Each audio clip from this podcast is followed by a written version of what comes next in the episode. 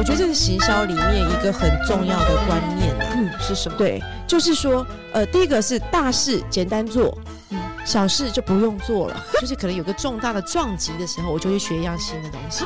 积极的求救是去学习。其实我觉得国标舞也是一个心理学，因为它是一个合作的过程。Hello，各位听众朋友，大家好，欢迎收听表演艺术后台五四三。今天我们所请到的特别来宾是魔镜万花筒的主持人 Kelly。听了一下你的魔镜万花筒，嗯很有意思。你也是在收集人物是吗？没有，我在搜集疗愈的对对对。我觉得所有人都很需要疗愈，嗯就像老师你的课程也是一样，都在疗愈别人嘛对，。就是因为这样你才找到我的嘛。嗯 所以我其实是为了疗愈我自己。那在这个过程当中呢，我觉得透过这个节目的访谈的过程，我可以去疗愈到别人，分享给别人。棒了！嗯可以跟我们分享一下当初为什么会选择广电系呢？你说我我的毕业学校我是淡江大传系对广电组。对为什么会想要做这个传播？其实我高中的时候就想要当演员，我是念主语的。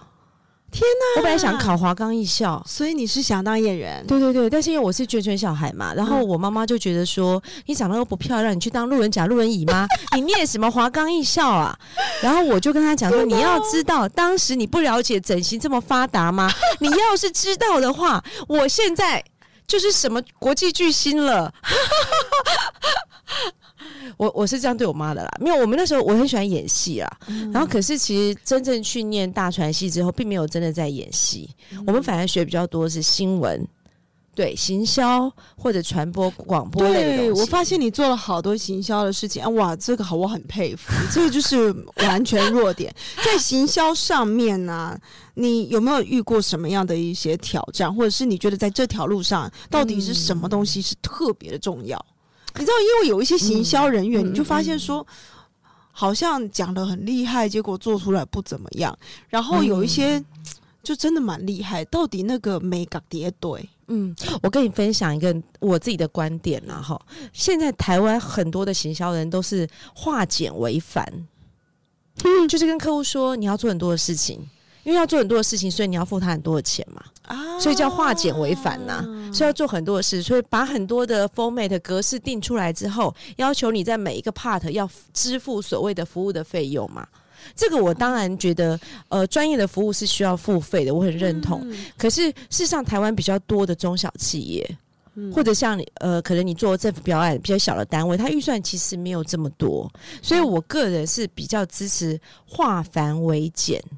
是我也是，对第一个化繁为简，就是说很多的事情大事简单做，嗯不要想的太复杂。我觉得这是行销里面一个很重要的观念呐、嗯是什么？，对，就是说，呃，第一个是大事简单做，嗯嗯，小事就不用做了。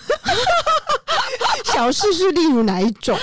叫做呃小事，我觉得就是说没有办法直接解决问题的，对我来说都是小事，就没有办法指导黄龙的。比如说，我现在举一个例子，比如说我们现在要去开发一个客户好了，可能有的业务人员就跟你说，哦、那我可能要透过谁谁谁介绍之后。或者我去问问有没有什么关系，才可以找到这个客户。那通常如果有我以前的业务同仁这样告诉我之后，我都觉得他不行。嗯，因为我觉得那个完全靠关系的时代已经过去了。即使你是靠关系，你还是需要有专业的能力。所以，其实我以前的做法，当然不见得完全正确，就是分享啦。我通常是，比如说，我想认识谢淑文老师，我就直接敲他的 FB，自我介绍。我真的是这样来的。我几乎我我们在哦这一次的我们自己的节目《魔镜万花筒》里头，三十五集来宾当中，大概有二十集以上都是我这样敲来的。我自己去组织我要的，呃，不能说是部队人马，就是这一群很棒的嘉宾，或者灵魂跟我们相近的嘉宾。因为我们要锁定疗愈这个主题嘛，嗯，所以我们就把我们需要的这些嘉宾把它找到，而且我通常都是透过脸书或者 IG，、就是我会去搜寻一些资料，然后透过整合。那行销里头最难的是什么呢？对，是什么？最难的就是执行，最难的是执行。大部分都会给你画大饼嘛，你就说来讲了一大堆之后，最后都做不出来，很多这样的问题吧。嗯，像有时候我觉得在表演艺术久了啊，常常就会有一种感觉。有时候我去看一些戏，真的很好，怎么叫 票房不好？我常常都在想说，天呐，行销到底有多么的困难？因为他准备的时。间不够，嗯，他们准备的时间不够。然后我发现，如果是音乐剧来讲，因为嗯刚好我接触到一些单位，可以跟我们讲一下可以做哪一些流程吗？我相信这可以帮助很多人。你可以把音乐剧想象它可能是电视剧或者是电影，它其实有很多里头的桥段，因为这些剧里头剧情里头都有一些很生活面的桥段，它其实可以跟品牌做结合的，跟商品的品牌做结合的。然后第二个，你可以去思考的点是，来看的受众是谁？你这部戏到底要卖给谁？嗯，我觉得我最常看到是音乐剧，他不知道他的剧要卖给谁，他会希望很多人来看对，可是那很多人他没有清楚的轮廓的描述，就是没有一个基础的比较聚焦的群众，对，是吗？因为大部分人都贪心嘛，我都开玩笑说哦台湾很贪心，哦最好婆婆妈妈姐姐哥哥妹妹通通都对来看，可是事实上那是不可能的事。天呐，各位表演艺术人，好好的听这一集哦，很珍贵哦。天呐，我们 Kelly 在告诉我们这些心法。好，比如说我我用我自己的例子，我过去曾经有一段时间经营到这个舞场业，其实我做的比较像是舞蹈练习场。嗯所以我当时的诉求，我进去之前，坦白说，大家觉得它就是一个舞厅而已。你看，听起来舞厅跟舞蹈练习场是不是差了一级？感觉不一样。所以我第一个改变叫环境，我让环境很干净。嗯哼，然后我干净到我除了是你感觉的干净之外，我还加上气味的闻到的干净。我很重视这个事情，嗯 所以我用了很多不一样的呃，我我找了一个兰花精油的配方去喷洒那个空间。我把空间的那个味道我也含刮进去，在我所谓的干净这件事情上。接下来呢，我创造了一些活动。我当时打一个策略叫轻盈共居。哦，不要小看这个策略，轻盈共居是什么？就在荷兰有一个学校，他把他的宿舍，他把他的学生呐、去借用那个附近邻那个附近老人家的宿舍，等于是学生住进老人社区，但是教老人。插花啊，学电脑啊，做各种事情之后，让老人的寿命、活泼度也延长了，学生呢也得到免费的住宿。就是荷兰有一个这样的东西，我就无意间看到这个计划，我就在想，我所处的国标圈都是长辈，选手都很年轻，老师很年轻，可是呢，学生很年长。那问题是八点就下课，我晚上根本没人呐、那对一个场地的经营者，或者说你说表演来讲，场地经营者来讲，你希望你的这个你你付的这个租金，不管它是一个店面或者是一个剧场的租金，最好二十四小时都有收入嘛。嗯你想的就这么简单，我想的就是这样。所以后来我就找了几个小朋友的团队，算是对我来说叫小朋友啦，其实是年轻人，譬如说 salsa、swing。阿根廷 Tango 就是你要跟跟拉丁能够结合在一起的，因为我们国标里头有拉丁舞、有摩登舞嘛，我就把它联合在一起。我在假日五六日给他开派对。哇其实这个目的。对，好有对。其实我们大概这样 run 之后，差不多三到四个月左右，其实是遇到疫情，很可惜，后来我还是收了。但实际上，我们马上形成了一个氛围是什么？你知道吗？就是台北只要跳国标舞的贵妇，嗯都应该要去我们的店里。哇哦，它就形成了一个氛围。我我想说，我做了一个市场的区隔。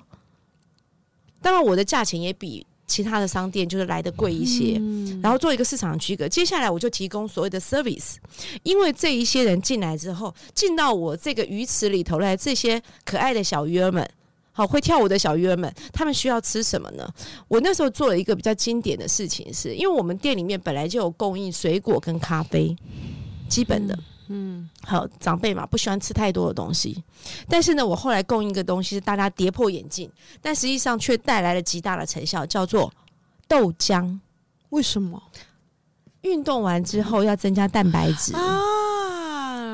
但是我如果去供应一些其他各种蛋白质的饮料，我就跟健身房没什么差别，而且老人家的抗性会很强。那新的你还要解释，你还要说明，嗯所以后来呢，我就索性我跟了一个有机的豆浆的厂商合作，我就直接供应豆浆。嗯好，那他们要来买，我就我就增加新的收入嘛。嗯然后为什么要鼓励他们喝豆浆呢？就是跳完舞之后增加你的蛋白质的含量。对，所以嗯这个概念就被接受，而且我们用那个咖啡机啊，我们很讲究的，杯子很普通，可是那用咖啡机去打出那个豆浆的豆泡，不是奶泡。哇塞！所以你知道那个，所以那个豆浆喝起来，每一客人喝完，我们会免费帮客人加热。你要喝冰的就喝冰的，你要喝温的，我们也喝温的，热的我们再帮你加热一点。所以客人拿到的时候，哇，跳完舞之后，在旁边欣赏别人的舞姿之外，马上喝一杯温暖的豆浆。所以那个就反而成为我们等于是一个大家觉得很关键的武器哦。来哦，我那个店叫万花筒，其实我们的节目名称就是延续那个来的。是所以你来万花筒，除了你会看到最好最棒的选手老师，嗯，你会看到很多跟你一样，就是大家差不多可以交朋友的人。然后另外呢，你可以喝到我们很好的这个补给品。我觉得行销人有一个很重要的功力，叫做想象力的连接。嗯，对，不是陈时中说的连接哦。但是的确是人跟人之间的连接，嗯就是呃，当你在规划一个，比如说你的史多利学堂，或者你在规划一个品牌的行销，或是一个剧场的行销的时候，你要想象当中你针对的这些受众可以连接出去的影响力是什么。好，或者可以连接出去的品牌是什么？比如说，他们可能有共同喜欢的服装，共同用的呃手机或之类的。Anyway，就是类似像这种哦，可能你可以用这个想象力去做延伸。那我很遵循那个徐志摩的大数法则，叫树大就是美。嗯，所以行销也叫大数法则。只要我这个这个磁场里头，这个剧场里头，能够吸引到一百个人、一千个人，它就是一个大树，它就产生了行销的价值。嗯，我只要针对这一群人，去找到需要这个共同价值的品牌来合作，这样子你就有机会得到更多的赞助、广告或者更多的整合性的资源。天哪、我好像应该聘请你来当我们的行销顾问。没有了，所以对于国标舞这一件事情啊，我一直都是觉得很好奇，嗯它真的很好看。对对对，就是是来学国标舞的人，通常都会有什么样的一个需求跟什么样的特质呢？呃，我觉得，当然说实话啦，我们现在台湾的国标圈还是相对年龄层比较高一点。嗯，大家开玩笑说有钱有闲，但是啊国标不是一个很轻松的功课。真的，他真的不容易。因为我刚刚听老师讲，嗯你们还学了你的音乐剧的学，你们还有学踢踏，我们要学踢踏、芭蕾、芭蕾。跟爵士这些都要。那因为但是就是在国标的部分，我们其实也都有多多少少的被训练过，但是我就这就觉得好难哦，对，因为它是双人舞那个，嗯。哇，不过我觉得，如果假设你现在开始学的话，你会变得更简单，嗯。因为你学了心理智商这件事。其实我觉得国标舞也是一个心理学，因为它是一个合作的过程。是，你知道，而且像我们这种比较可能事业性比较强、比较强势的女生，嗯。然后其实跟男性之间的关系，我们有时候是比较势均力敌的。可是呢，跳了舞之后，我觉得我们会比较像女人，因为在国标舞的世界是男人领导女人，女人很多时候就是 follow 啊就是跟随。所以其实这个是一个很有助趣于的，阴能量的提升有助于改善两性关系。哦，我懂了。对，这有有有助于改善两性的关系，还有改善你跟人之间的沟通跟和谐。应该说，我觉得在里面你这样一讲，我回想一下当时在学习的过程，它确实是需要两个人，有时候一刚一柔，一刚一柔，而且那个对刚柔之间，其实也不是永远都是男的刚哦，有时候是。女的也很刚，对对力量有时候可是那个是一个两个人之间的一个呃能量的交换跟平衡、哎、而且速度要很快。对。然后我这个那个这个舞蹈还有一个很大的帮助，是我个人的心得，因为我学了十一年。嗯。就是如果你对自己的身体，我觉得像台湾的女性啊，嗯，大部分就也许觉得自己长得蛮漂亮的，嗯。讲话很好听之类的，嗯。但是你对你自己的身体有没有自信这件事，答案可能大部分是否定的。你同意吗？嗯是。可是我说我们永远都说自己太胖啊，对，就是会嫌弃自己很多的东西。嗯可是我跟你讲哦，很奇妙哦，如果你真的去学了国标舞的话，你会改变这件事情，你会很喜欢看见镜中的自己。被你讲的，我都很想去学了。所以你知道为什么？为什么这是么好的业就是务哎、我是业务？太棒了！真的，你看到镜子当中的自己的时候，你会越来越喜欢自己，而且你会开始喜欢你自己的身体。就像我，其实我是长很多斑的人，就是可能遗传性的关系。我以前其实是不喜欢自己的四肢，可是因为跳了舞之后，我知道怎么样去在至少在。舞池上啦，舞池下我还是很野蛮的。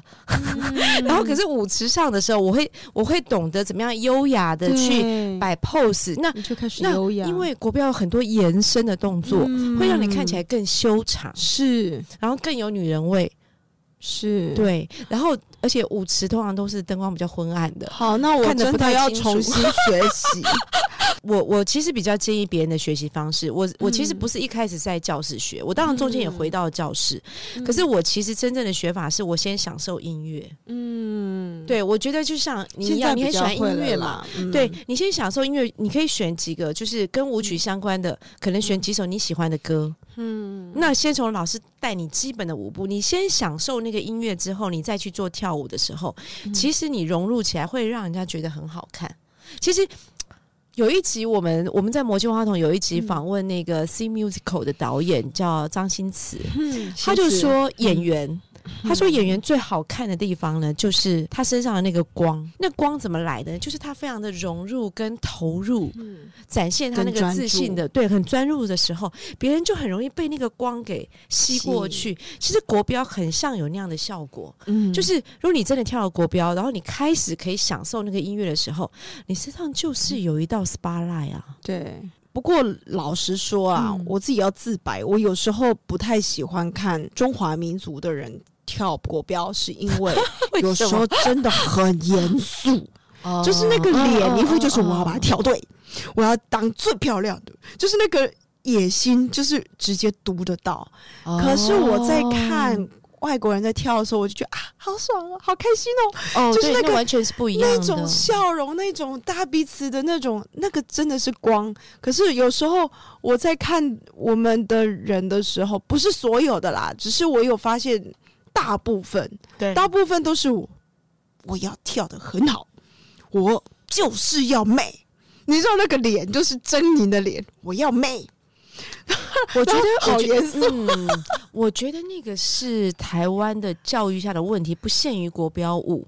对对对对对对对对，像对，其实你成立 story 的原因嘛，就是我觉得这个东西是大家共同的问题，就是我一定要做对姿势，我要做对正确，然后我要做最好。可是其实不是诶，我觉得跳舞应该是我很享受，我很开心，别人看见我跳，跟我跳舞的人很开心，我们很愉悦，然后我享受到了，旁边看我跳舞的人也很开心。我觉得其实开心是。跳舞的最重要的核心才对，可是其实是因为台湾的教育把音乐啊、舞蹈啊、表演啊都变成一个学科了，你知道吗？就变得非常的 serious，因为你跳错还会被骂，所以那每个人都有一个很苦的脸。没有骂我的老师，我突然就三振了。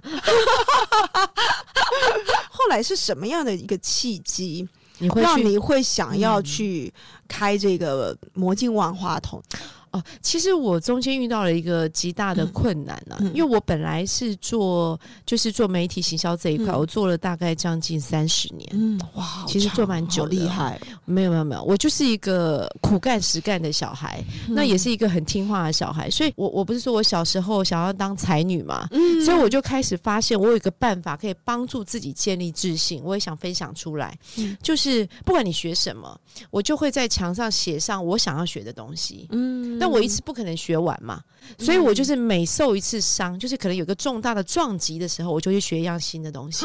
哇，哎呦，这个好！所以后来，因为我认为我为什么会受到撞击，表示我心中有伤口，所以你可以一拳打进来，我就是一个布丁，你一拳就击破了嘛。啊，那可是如果假设我心中是很强壮的，你根本击不了我。嗯，所以我觉得问题还是会回到找到我自己的身上。所以当时我其实是因为呃做这个店，然后做做做，我中间当然呃我我前面在做媒体工作的时候，其实成绩算还不错，就是在我们的圈子里头，大家都觉得哎我因为我很敬业很努力，然后也我们后来做很多公标案，其实都在西半部，而且都是国际型的标案，跟广告公司合作，所以其实动辄都两三千万，就是那种大型的。然后我那一阵子啊，我好 enjoy 标案演讲。我最喜欢去那个，就是两三个人去标案之后，我做那个结案陈词的人，很像律师，你知道吗？嗯 我那时候很开心。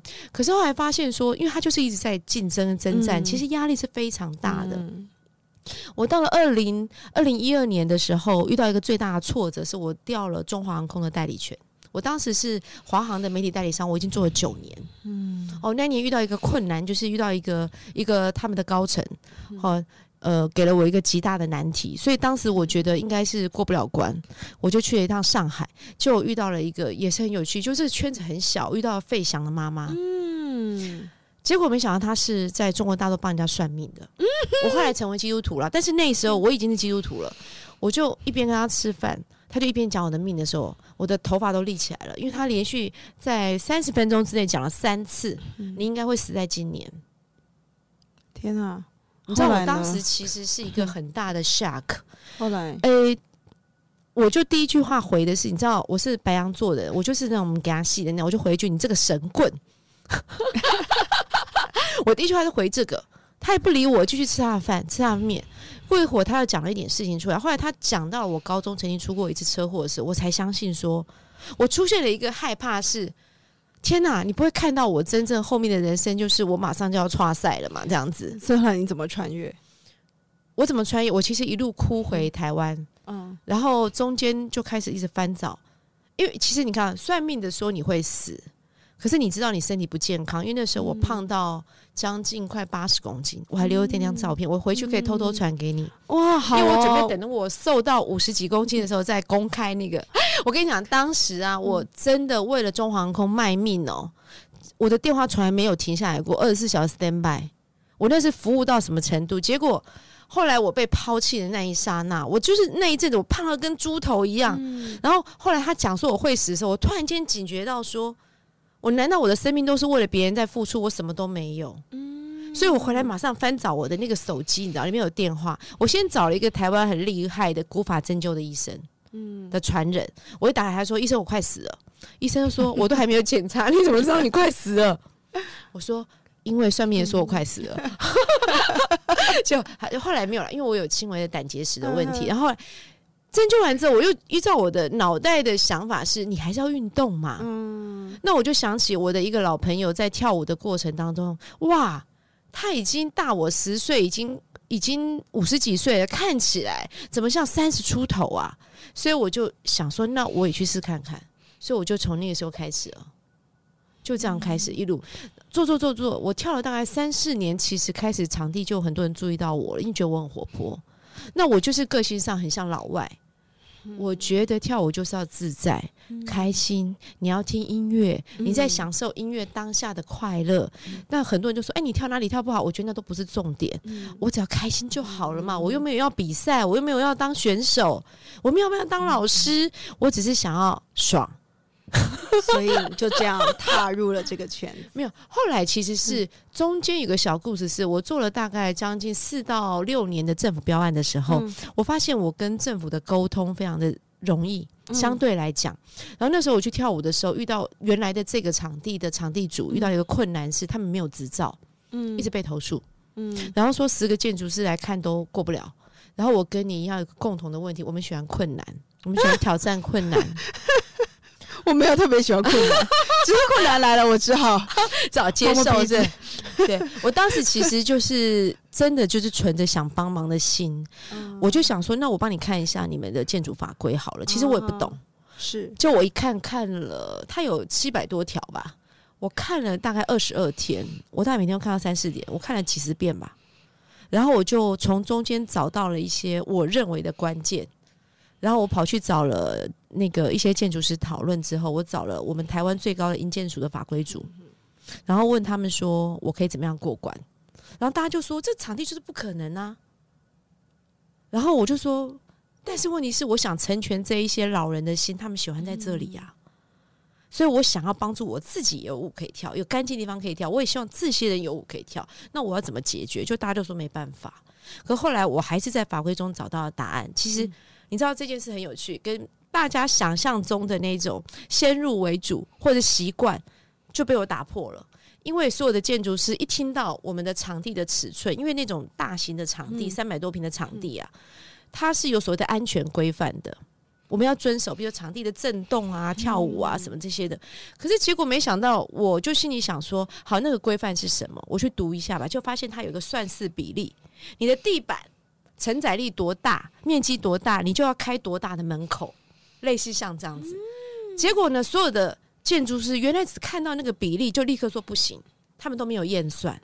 我只做了一个验算，我就做了一个验算，发现刚刚好，就大家都没有验算。所以后来我就发现说，我从这个事情得到一个东西，因为当时遇到一个像我这样完全不懂的人，我只是有一颗爱心，觉得我想要在台湾有一个真正的高级的练舞场。因为很多的选手到国际去比赛的时候，其实台湾选手一开始比赛都输很多人，名次根本不可能到一百以内。以前早期的时候，那我就在想说，因为没有一个大型的练舞场，只在教室一对一，你根本没有跟人家比赛竞争的机会，你怎么可能拿到好的成绩？没有那样的体验嘛。所以我当时觉得，除了想帮助这群老人之外，我还想要去做这件事。所以后来我就觉得，我一定要拿到这个执照。所以我就把那些法规就是来回的读，当然中间其实我就是许愿，我在脸书许愿，我要找司议员帮忙开协调会，我要找建筑师谁谁谁帮忙，我就在上面写。可是我我我我想可能是我真的烧好香，还是前面结好缘？因为我前面中间在做这个媒体的过程当中，我我做了蛮长的时间是跟建筑产业的合作的房地产，所以我只要写说我想要什么什么，然后我就很感恩的，我就有人会私讯我，对，然后就可能是董事长某个董事长或什么，他们就私讯我，做人很重要，可见可见你。可见你当初就是很会做人，没有没有，应该是说我跟淑文老师有个共通点，我们很愿意分享。嗯，我其实，在做每一件事情的时候，我都不会想我一定要得到什么，嗯而是我先看见他需要什么。我我其实我我都是这样想。当我后来做这个店过程并不顺利，后来我还是收起来了，因为疫情开开关关，我们被规范在八大行业里，这个是 这个是台湾很奇妙的法规，可是我没有办法忤逆它。所以，但是我只能遵守。后来还是关了。可是，这个成为一个呃，对我来讲有一个很大的帮助，就是说我我突破了某一种界限跟极限，我拿到这个执照，八大行业的执照。我是一个传播人，我没有做过这件事。然后我拿到这个东西，其实我是非常有成就感的。嗯。然后第二个是我中间要把这些店经营下来的时候，因为开开关关嘛，收入不好。那我要怎么样去成长人倍倍增数？然后我要去办 party，然后我要做主持，然后我甚至要跳舞给大家看的时候，我突然间发现我所有的自信跟活力都来了。哇！所以其实看起来，我要讲的是，我看起来我是在呃帮，为了要帮助这一群人，其实我是在成全我自己。是，其实，在能量学里面有一说啊，就是你要的东西都在相反的方向。你想要有自信，就要给别人自信；你想要钱，就要给别人钱；你想要爱，就先付出爱。一定要给你钱，你完全，你完全就是在做这件事情。其实我一直懂这些事，但是我还是遇到了很多的磨难呐。这两都是礼物，是吧？对，我现在觉得都是礼物，是礼物，因为成长的这些过程，自己修心的过程啊。我之前有很多很强势、很很暴力哦，那个力是那个像眼泪那个力，很暴力的那种个性啊。呃，可能在过去工作狂做媒体的时间，我自己感受不到。可是我在想，是不是做媒体这一行一定要这样？也许，可是你知道，我后来经过这两年，再见到我某些同业的时候，他们会。很真诚的告诉我，我以前有多可怕。比如说，他我可能开一个会，帮老板开一个会，然后我只要瞄一下大家，他们就觉得他们头被剁了 之类的。然后，呃，他们现在看到我的时候，他们觉得我的线条都柔顺了。对，就是因为透过国标舞的，对，而且你看，我现在还讲疗愈这个主题，耶，我以前是要积极被疗愈的人吧？其实很多的强者背后都是因为里面有伤，所以才需要这么坚强。但是我是坚强了，我现在不是强者，真的。但是我希望是我不管是强还是弱，我们都可以用我们的力量。去延伸出去帮助别人，是我觉得我们还是要一直做这样的事情，在我们自己的能力范围之内。那你近期最想完成的事情会是什么？我最想完成，我最想完成的就是《魔镜万花筒》这个节目有一个长期的 sponsor，、啊这是我现在要去出门做的事情。其实我正在开始，就是说，因为我希望这个疗愈的节目能够受到大家的欢迎，而其实事实上也证实，就是说，我们做这个节目以来，不只是我们的来宾，我们很多来宾替我们分享之外呢，有很多我的听众是我过去的客人，他们跟我说，他们长期有失眠的问题，可是因为听了这个节目之后呢，觉得很好入睡，所以就不用吃安眠药。真的吗？我看你节目都很欢乐，我们刚刚也笑得稀里哗啦，我们他们睡得着吗？我们其实就是要用笑声疗愈你。哦对我们认为的疗愈，跟淑文老师想的一样啊，不是只有心理智商，你可能有表演，嗯你可能有一些更多的灵魂共振，是透过不同的工具，对不对？就跟你在做这个疗愈师的训练培训是完全一样的意思。今天真的非常非常开心，第一次做夜配，这是夜配吗？别人。这算夜配吗？反正呢，就是也顺便来，我我们也顺便宣传一下那个魔镜万花筒，对对不对？因为就是各位魔镜万花筒这个节目还是非常值得去听的。我相信每个人都有个故事，每一个故事都独一无二。这两位主持人呢，就是有办法用非常有趣的方式去调出大家的那种血泪故事。我们都是用欢笑来疗愈哦。我们不这个很我们不哭的，我跟你讲，很酷。就像我刚刚被你访问的时候，我在讲我过去的那些段落，我都觉得好好笑。哪有你后面呢？其实你的眼眶还是偷偷给我泛红了。那什么地方我也不知道，哇！